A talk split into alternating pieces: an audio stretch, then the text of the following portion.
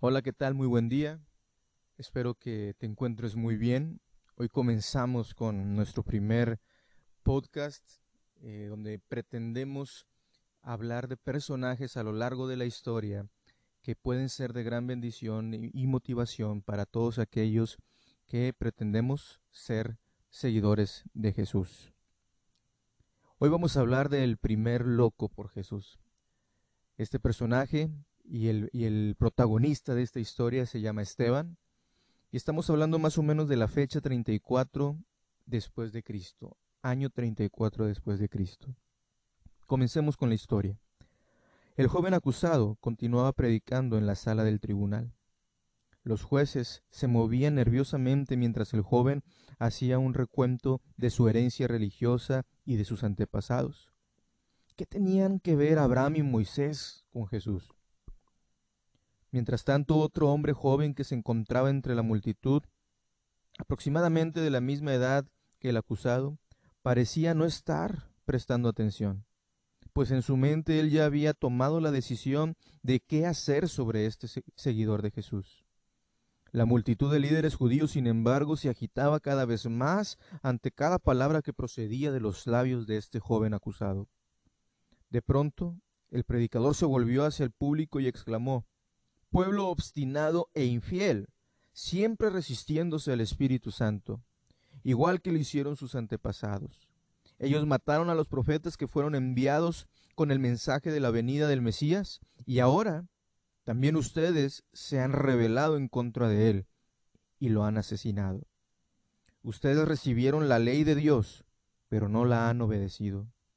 Cuando la multitud escuchó estas palabras, se enfureció aún más pero el acusado no hizo caso de su enojo y sus amenazas. Su rostro comenzó a resplandecer como el rostro de un ángel. Dejó de hablar y apuntó hacia el techo. Miren, veo los cielos abiertos y al Hijo del Hombre a la diestra de Dios. Eso fue demasiado para la gente. Todos se echaron sobre él mientras gritaban a viva voz, y lo sacaron de la ciudad para apedrearlo. El joven, sin embargo, continuaba predicando mientras la multitud lo llevaba arrastrado. El joven que había estado entre la multitud, un tal llamado Saulo de Tarso, siguió tras la gente. Se detuvo a corta distancia del acusado, con que tenía la vista fija en el cielo, y mientras la multitud seguía creciendo, también los gritos procedían de la multitud y iban aumentando. Un hombre le entregó a Saulo su túnica, como preparándose y esperando una señal de este Saulo para comenzar a apedrear al acusado. Saulo bajó la mirada, se fijó directamente en los ojos del acusado y asintió. El momento para callar al joven predicador había llegado. Esteban, el acusado, continuaba predicando a pesar de los gritos de protesta de la gente, porque el hombre de quien les predicaba era de tal importancia para él que no podía cesar de hablar sobre él. Varios hombres más se habían quitado también sus túnicas y las entregaban a Saulo y comenzaban a recoger piedras, algunas de ellas tan grandes que tenían que agarrarlas con las dos manos. Se escuchaba entre la multitud, a este blasfemo hay que castigarlo. Habla en contra de Moisés. Ya no queremos escuchar nada más sobre su Jesús. De repente una piedra voló por encima de la cabeza de Esteban. Él dejó de predicar solo por el tiempo que le tomó esquivar la piedra continuó predicando. Y por un segundo se sintió aturdido, y al instante se puso nuevamente de pie y continuó con su predicación. La segunda piedra lo alcanzó cerca de la sien, y Esteban cayó sobre sus rodillas. Otra piedra lo alcanzó en el hombro, y luego eran tantas las piedras que no se podían contar. Se acabó la predicación sobre Jesús.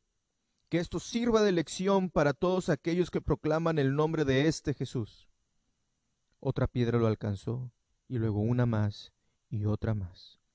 Esteban no podía abrir sus ojos por causa de la sangre. Sus vestidos estaban rasgados por los golpes y la sangre fluía por su rostro. Entonces comenzó a orar. Señor Jesús, recibe mi espíritu. Logró echar un vistazo sobre la multitud hasta que sus ojos se fijaron en los del joven que cuidaba de las túnicas. Y Señor, continuó diciendo, no les tomes en cuenta este pecado. Al decir estas palabras, Esteban murió. Lentamente los hombres tomaron del joven Saulo sus túnicas, quien muy pronto se quedó a solas junto al cuerpo del joven predicador. Saulo había llegado a Jerusalén con el propósito de ayudar a silenciar esta creciente moda relacionada con la persona del tal Jesús de Nazaret. A pesar del odio que sentía, nunca pudo olvidarse de las palabras de aquel hombre y de la manera tan valiente como se enfrentó a la muerte. Se detuvo observando el cuerpo del primer mártir del tal Jesús. El resplandor que tanto había enojado a Saulo aún se podía observar en su rostro. Él lo había visto como la presumida expresión de orgullo de un hereje. Pero, ¿habría algo más detrás de todo esto? Inmediatamente evadió este pensamiento y se alejó con aún más determinación que nunca para aplastar a los seguidores de Jesús. Saulo no persiguió por mucho tiempo más a hombres como Esteban. De hecho, varios días después, mientras se dirigía a Damasco para encarcelar más creyentes, se encontró con Jesús. Como resultado de este encuentro, el perseguidor de la iglesia se convirtió en Pablo el primer misionero cristiano quien viajó por todas partes predicando el nombre de Jesucristo. A su debido tiempo llegó a escribir gran parte del Nuevo Testamento. Y todo esto comenzó con aquella semilla que fue plantada en su corazón por aquel joven lleno de fe, lleno de gracia, lleno de poder, un loco por Jesús, por este Esteban quien no podía dejar de hablarle a todos de Jesús, aun cuando esto lo llevara a la muerte. ¿Qué te parece esta tremenda historia? Bueno, parte de nuestro podcast es no solamente escuchar el testimonio de grandes personajes que han eh, hecho muchas cosas preciosas y maravillosas eh, a favor del Evangelio, a favor del reino de los cielos, sino que también meditemos juntos en la palabra del Señor. Quiero que me acompañes a esta meditación. En el Evangelio de Juan, capítulo 8, versículo 12 dice, Si ustedes me siguen, no tendrán que andar en oscuridad, porque tendrán la luz que lleva a la vida. Estas palabras de Jesús nos dirigen, nos guían a entender un par de cosas. Número uno, el no. Dios no quiere que andemos en tinieblas. Número dos, el sí. Dios anhela que estemos junto a Él. A esto podríamos llamarlo también adherirnos firmemente a Él, al grado de tomar la forma de Él. Pero, ¿cómo para qué? ¿Qué gano yo al seguirlo? Bueno, según el texto, la promesa de seguirlo es llegar a la vida. De otra manera, no seguirlo es rechazar la vida o ya estar en muerte. ¿No te parece entonces justo, bueno y hasta conveniente que por lo menos meditemos, conozcamos, profundicemos en la vida que Cristo vivió? Yo creo que sí, yo creo que es justo y es bueno. Todo lo que Cristo enseñó excede a la doctrina del teólogo más docto. El estilo de vida que Cristo vivió deslumbra la vida más virtuosa y piadosa de cualquier individuo en la tierra. Amados, aquel que tenga oídos para oír debe escuchar al Espíritu y entender lo que Él dice a las iglesias y así disfrutar del maná que ha sido escondido en el cielo para que, habiendo comido de Él, no muera. Ahora yo entiendo que muchas veces seguir a Jesús no es deleitoso, no es atractivo, no nos gusta. Pero esto no significa o no se debe a que no podamos disfrutarlo. Recuerdo aquellas palabras, gustad y ved, que exclamó aquel poderoso rey que antes de ser rey pastoreaba ovejas y tocaba el arpa. ¿Lo recuerdan?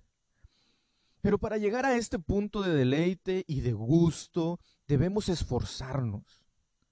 Todo lo que es bueno y deleitoso requiere esfuerzo en los asuntos como seguir a Jesús, como seguir a Cristo, se requiere procurar y conformar nuestro entendimiento, permitiendo que Dios cambie nuestro corazón y nuestra forma de pensar. Tenemos que reconocer que el ser humano, que nosotros no podemos avanzar solos. Somos insuficientes. Necesitamos ayuda y necesitamos que Él, que su Espíritu Santo renueve nuestros pensamientos y nuestras actitudes. Por lo tanto, abandonemos esta vida torcida que nos aleja de la vida y abracemos la vida. Es decir, abracemos y sigamos a Jesús, pues la promesa es que Él nos llevará a la vida.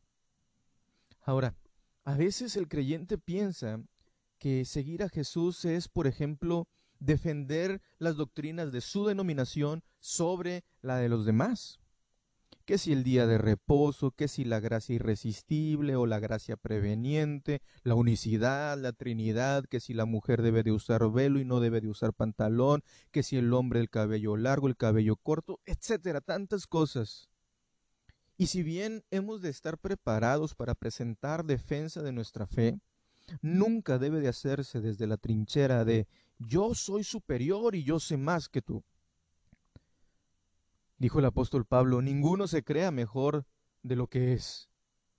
A los romanos les decía esto el apóstol Pablo.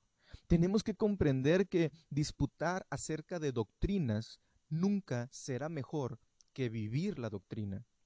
Te pongo un ejemplo. Podemos entender e incluso explicar el concepto Trinidad.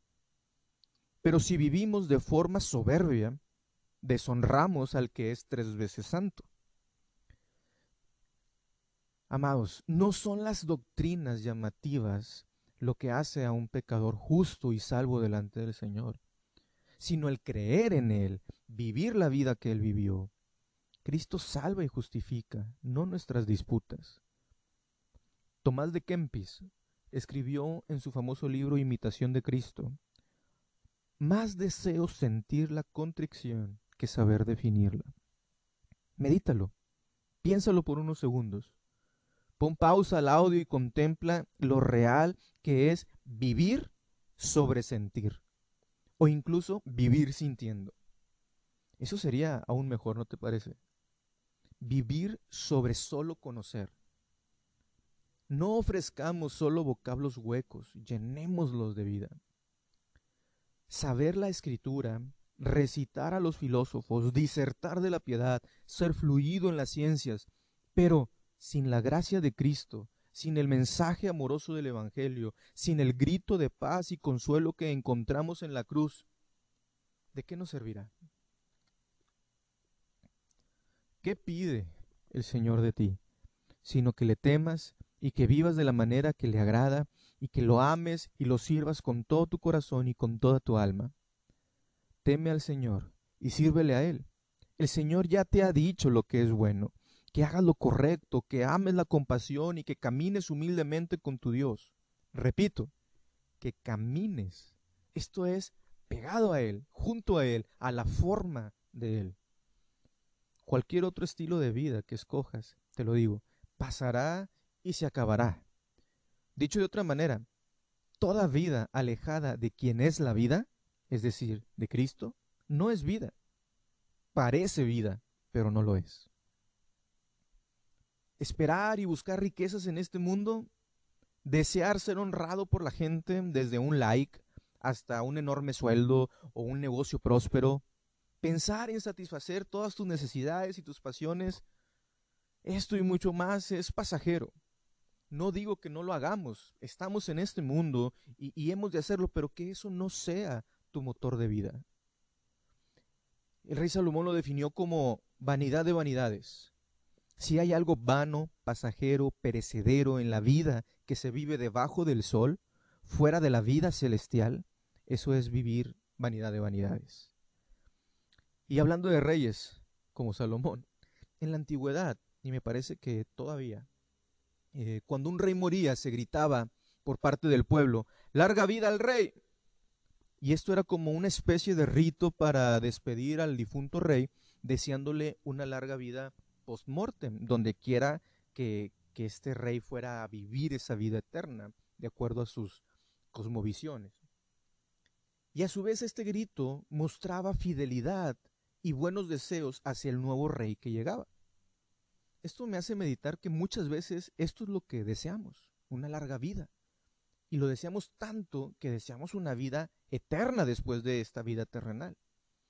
Pero ¿no te parece que muchas veces nuestro estilo de vida que llevamos actualmente no apunta hacia esa vida eterna al lado del Rey de Reyes? Aún más, deseamos una larga vida en este mundo, buscando, deseando e incluso gastándonos para obtener lo que el mundo ofrece. Pero, ¿de qué nos sirve una vida larga si ésta no es buena y santa, agradable a Dios? Mejor es una vida corta, pero invertida en el camino nuevo y vivo que nos llevará a la vida eterna, que una vida larga alejado de quien es la vida. Y es vida abundante, que me lleve Cristo a vivir esa vida. Vivamos siguiendo a la vida, siguiendo a Jesús, corta o larga, pero con Él valdrá la pena. Nuestros sentidos nunca se van a saciar. No se harta el ojo de ver ni el oído de oír, pero por eso es bueno que juntos guiemos a estos sentidos de lo visible a lo invisible, de lo pasajero a lo eterno. Llevemos nuestros pensamientos a las cosas del cielo, comencemos a ver las cosas desde el lente de Dios, los deleites de este mundo, sus afanes y sus ansiedades, las angustias y las enfermedades, la prosperidad, etc. Todo esto querrá saciar de alguna manera tu vida, pero solo ahogarán la preciosa semilla de la palabra sembrada en tu corazón. Que el Señor te bendiga y te guarde.